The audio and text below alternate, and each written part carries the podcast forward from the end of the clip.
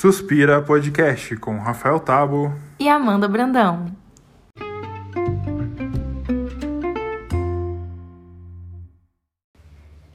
Tema: Populações vulneráveis na APS.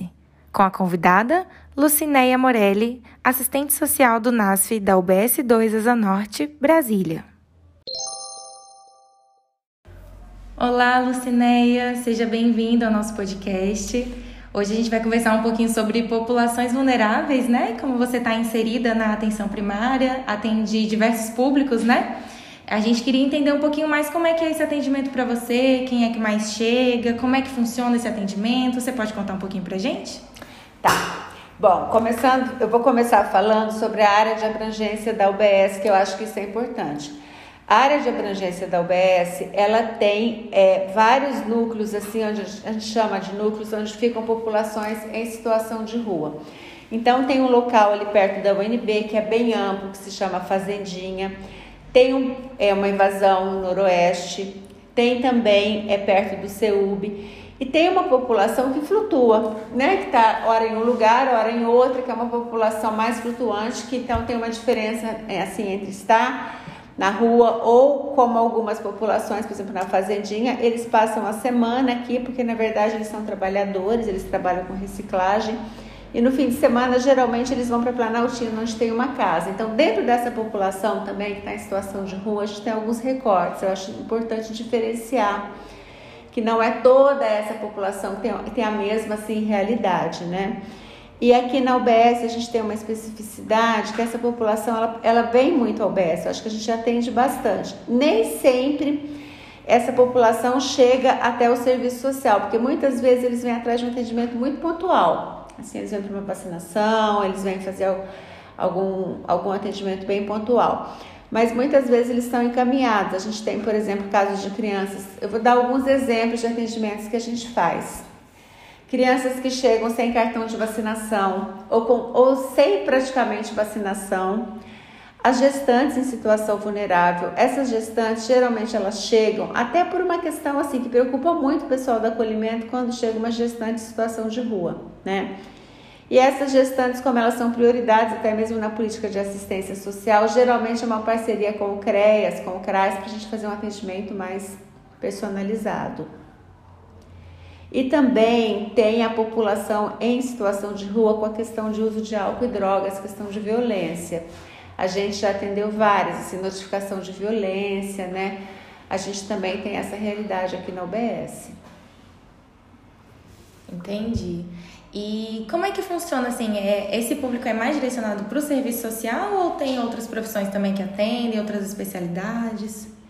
Eu acho que esse público, na verdade, esse público é, é, da unidade, né? Ele é assim de todos os profissionais, mas geralmente ele é mais direcionado para o serviço social.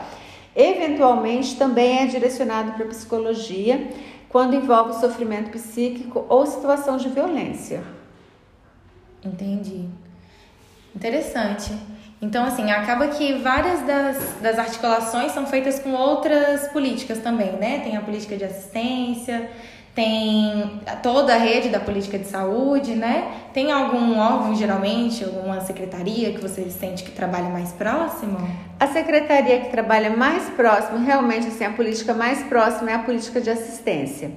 Porque tem a questão do consultório na rua também, que a gente tem uma parceria, mas principalmente essa população, a gente tem que acessar a questão dos benefícios, não tem como, né? Por exemplo, a gestante que está em situação de vulnerabilidade. E principalmente na, nas vésperas, assim, quando ela já está mais próxima de ganhar o bebê. Geralmente a gente solicita auxílio aluguel, pelo menos para uma proteção quando o bebê estiver recém-nascido. E também auxílio emergencial. Tem uma questão assim de verificar a questão do Bolsa Família os benefícios, se ela já está recebendo, se ela não, não está recebendo. Muitas vezes também, eu já atendi vários casos assim. Eles solicitam Bolsa Família em algum local, por estar em situação de rua, perde o cartão, estão há meses sem receber, porque é uma população que é muito rotativa. Então, às vezes, tem dificuldades assim, de documento, tem dificuldade de documentos de uma criança que, não, que ficou em algum lugar, que se perdeu e essa criança não está recebendo. Então, a gente, eu geralmente verifico toda a questão de benefício, assim, o que recebe, o que, que teria direito, o que não está acessando, o que, que não está acessando, né? Para poder fazer encaminhamentos. Mas com certeza a grande parceira é a política de assistência social. E assim, é, é, a, gente, a gente trata muito essa. A gente fala muito da questão de humanização do atendimento e tudo mais, e, e às vezes nós esquecemos da humanização do próprio. É, do, do, nosso próprio agir, né? Então, é, fiquei curioso em relação, assim, se tem algum caso, muito claro, questão ética, né, ocultar o, o nome, mas algum caso específico que, que tu lembra, que te comoveu, que fez teve um trabalho legal, assim, interessante de ser, de ser feito. Eu acho que o caso que eu me lembro mais assim que me comoveu, talvez até pelo resultado que teve, foi o caso de uma gestante que eu acompanhei durante o ano passado. Ela chegou bem no início da gravidez e ela estava numa situação assim de muito sofrimento, porque para ela, ela já tinha vivenciado uma situação de rua anteriormente quando ela era adolescente. Depois ela, ela sempre ela morava em uma residência fixa e quando ela é, voltou a, com esse companheiro, eles voltaram para uma situação de rua, né? Só os dois, eles trabalhavam em estacionamento, cuidando do estacionamento e tudo mais. E acabou que foi feita uma articulação com o CREAS e ela recebeu o benefício, recebeu o cesta e ela vinha sempre aqui. E eles se reorganizaram de certa forma, né? E eles conseguiram, assim, um aluguel, depois eles conseguiram estar tá bancando o aluguel. Ele trouxe os filhos que eram dele também para morar com ele, e aí foi essa questão, assim, ele tinha bolsa, ele tinha um bolsa família, mas ele não estava recebendo por uma questão que ele tinha perdido as condicionalidades já há muito tempo. Então ele voltou a receber, teve todo um trabalho ao longo do tempo que a família ficou mais é, fortalecida de certa forma, né? Então foi um trabalho mais interessante porque assim ao final, ao final que eu digo agora, recentemente ela veio, ela traz o bebê, o bebê continua sendo acompanhado aqui, né? Claro. E ela me disse que eles continuam morando aqui numa kitnet aqui na 209 Norte, que eles estão conseguindo pagar o aluguel. É um subsolo, né? Claro, um aluguel mais, mais barato, tem várias pessoas da família morando nesse mesmo local. Mas isso para ela é uma grande conquista, porque ela queria muito sair dessa situação de rua. Ela tinha muito medo de ficar nessa situação, principalmente porque o marido às vezes saía para trabalhar e ela ficava sozinha com as crianças. Então ela estava exposta, bastante exposta a situação de violência e tudo mais, né? Então esse caso eu me lembro porque a gente, eu acompanhei desde assim, o segundo mês de gravidez até depois o bebê nasceu e ela continua vindo aqui. Esse caso me, assim, foi o caso que eu acompanhei um tempo maior e que eu acho que teve, assim, durante todo esse tempo a família passou por várias questões, né? Trazer os outros filhos, arrumarem essa questão de moradia. Ela conseguiu, ela conseguiu um trabalho de auxiliar de cozinha num restaurante aqui pertinho. Então, assim, ela ia voltar a ter carteira assinada, essa, essa coisa de uma, uma estrutura maior. Ele continua trabalhando como cuidador de carros. E eu acredito que, agora, vindo para uma pergunta específica, voltando para uma pergunta mais geral, é, Quais, assim, de modo geral, quais seriam os desafios, tanto no próprio serviço de saúde, como também lidar com a própria população? Quais são os desafios em relação à, comunicação, à assistência, tanto em relação à população, quanto em relação à, à comunicação com os serviços? Em relação ao serviço, eu acho que a grande questão é que eles têm muita dificuldade de entender como funciona a rede. Assim, é, o que, que eles podem ter aqui, o que, que eles podem ter em outro local, e também essa questão, como eu disse, essa, essa dificuldade mesmo por estarem né, nessa situação de rua, questão às vezes de documentação, perder consulta, é, ter uma agenda organizada, porque às vezes assim eles arrumam um trabalho, aí, né, justamente quando arrumam um trabalho, que é um bico, né, eles vivem de bicos assim, aí faltar desse bico para vir fazer a consulta às vezes é uma coisa complicada. Então, eu acho que é um modo de organizar a vida que é, às vezes, é difícil com o nosso modo de agendar aqui na UBS, porque a gente tem uma agenda que é uma agenda assim, são, é o dia que o profissional está disponível, né? E eles têm uma organização, às vezes um modo de vida que é um pouco diferente, assim, por exemplo, quando tem mais reciclagem, quando vão fazer uma entrega, quando arrumam os bicos quando, quando conseguem trabalho. Então, às vezes, isso é um pouco complicado. E às vezes a equipe entende isso como certo desleixo. Uhum. Ah, mas perdeu a consulta, mas não consegue se organizar, mas isso, mas aquilo, né? Eu acho isso. A outra questão que eu percebo é que é uma população que, que, se, que assim, ela acha que as pessoas olham para ela e já sabem que ela vive em situação de rua e que tem um preconceito. Então, eu já atendi várias pessoas. O ano passado mesmo, quando a gente fez uma, um evento aqui do... Ano passado não, ano retrasado, do Agosto Dourado, incentivando a amamentação, eu convidei duas mulheres que estavam em situação de rua, mas que eu estava acompanhando e que elas estavam amamentando, para virem ao evento. Foi super bacana, porque elas vieram, trouxeram a família inteira, assim, todos os filhos, uhum. né? Até tem as fotos desse evento. Uhum. E para elas isso foi assim um marco. Mas depois ela me disse que ela tinha acordado super cedo, arrumado bem as crianças, que era para ninguém ver quando ela chegasse no evento, né? Foi aqui um evento bem simples assim, que ela era uma pessoa em situação de rua, porque eles já têm esse estigma, assim, todo mundo ia olhar e achar que né, que é. Quando a gente tinha grupos aqui, a gente tinha várias pessoas no tabagismo, no, é, nesse grupo de mães. Então, assim, eu vejo um pouco isso, por exemplo, nas ditas palestras, né? Para elas, às vezes, assim, ah, tem as orientações de alimentação. É distante o que se fala, uhum. é distante da realidade dela, né? Então, eu acho que esse é o desafio, da gente entender essa realidade e tentar fazer uma orientação mais personalizada, porque realmente essa orientação geral para ela é um pouco difícil dela seguir, dela, né? Falar ah, alimentação saudável e tal. Ela vai fazer na medida do possível. E a gente tem que entender isso. Uhum.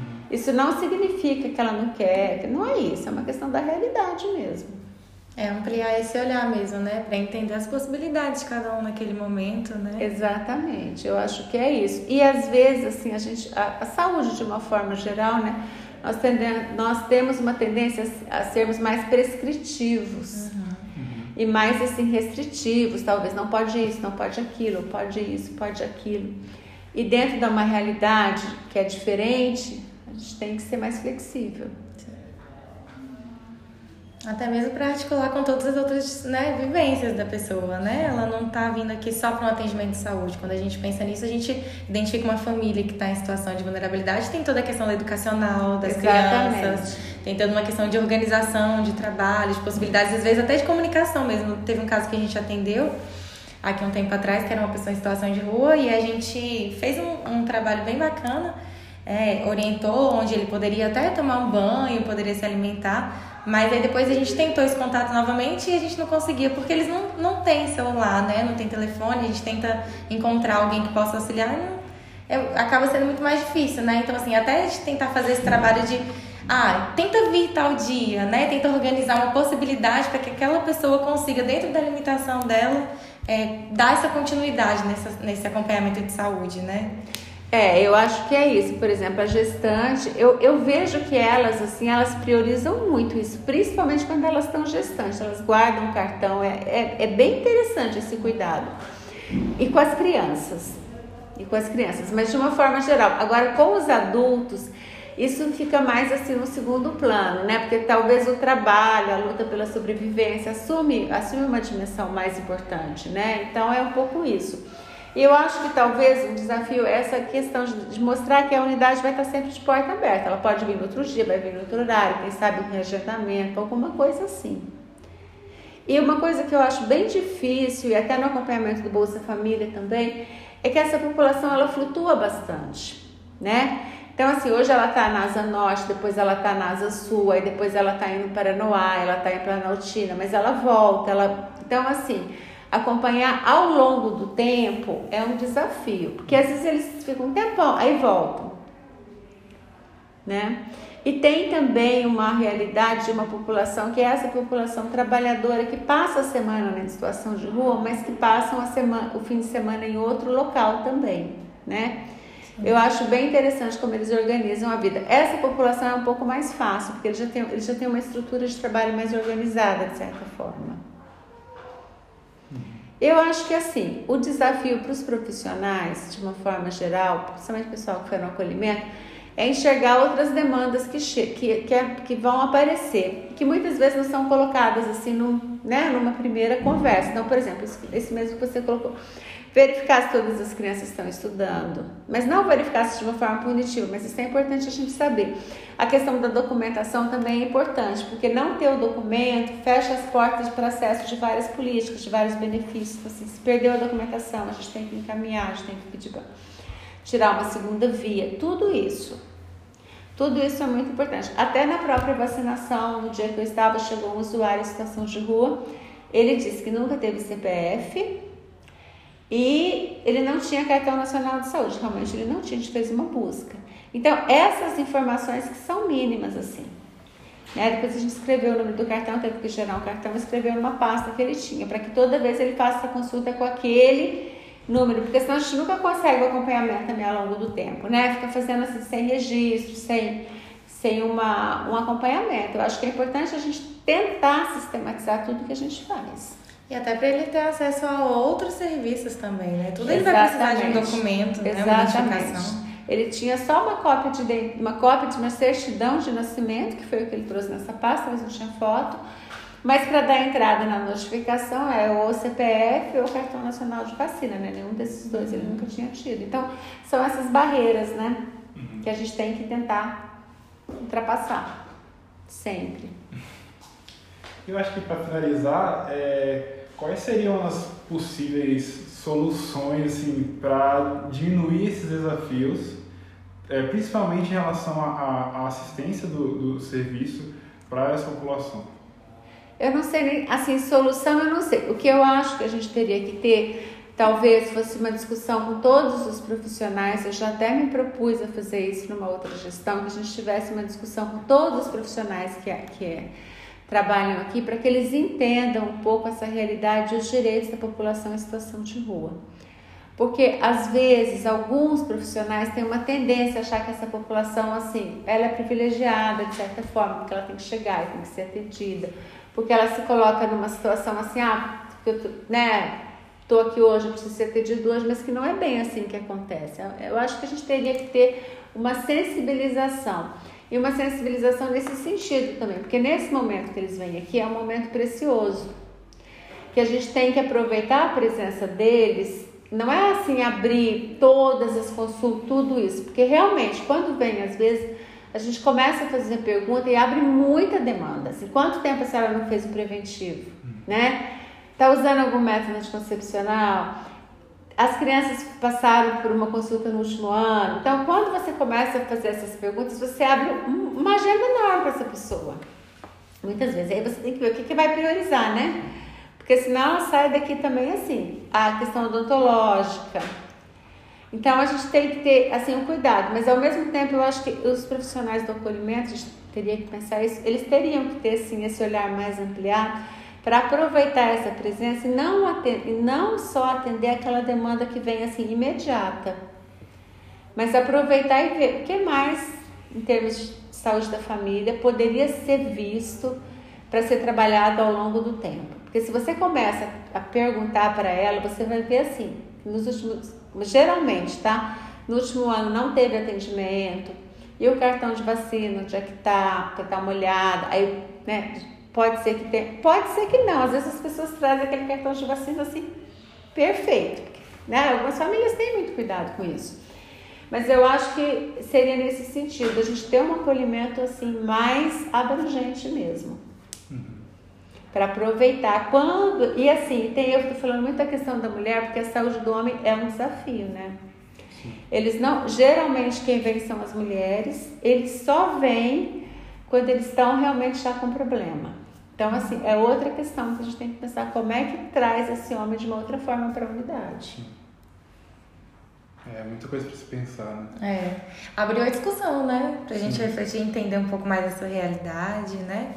É, para a gente foi muito enriquecedor escutar Sim. bastante sobre isso e pensar até como é que pode o serviço se articular para pensar nessas questões, né? Uhum. Quem sabe se favorecendo espaços de discussões, espaços de reuniões, esses assuntos comecem a vir mais à tona e comecem a ser mais debatidos de forma mais real, mais concreta, né? Entendendo a realidade da, da população que a gente atende, né? É, eu acho que pós, no pós-pandemia, ou pelo menos quando a gente tivesse uma situação melhor para a gente voltar a se reunir, essa temática ela, ela precisa ser discutida aqui na unidade. Essa é uma, uma discussão que eu já tive com gestores anteriores. Porque como a gente atende bastante, a gente atende bastante. E muitas vezes esses números eles se perdem, mas a gente atende.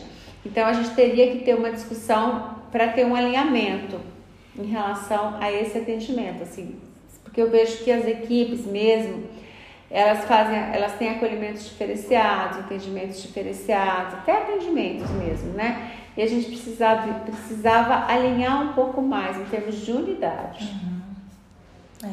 Acho que agora então, Rafael, é esse o desafio, né? pra gente pensar agora o que é. pode ser feito e mais pra frente também, né? Nesse pós-pandemia, que a gente ainda vai sentir os efeitos do pós-pandemia, né? Então vão ter outras demandas que vão aparecer. Com certeza. Mas tentar alinhar tudo isso, né? Uhum. Bom, Mas... agradecemos né, por, receber, por aceitar nosso convite para esse podcast. e, e que essas reflexões trouxeram né, muitos questionamentos, muito muito refletir sobre, sobre tanto sobre a questão da PS, né, e, e tanto em relação a essa população mesmo. Uhum. Agradecemos. Tá, eu Obrigada, que agradeço, estou à disposição.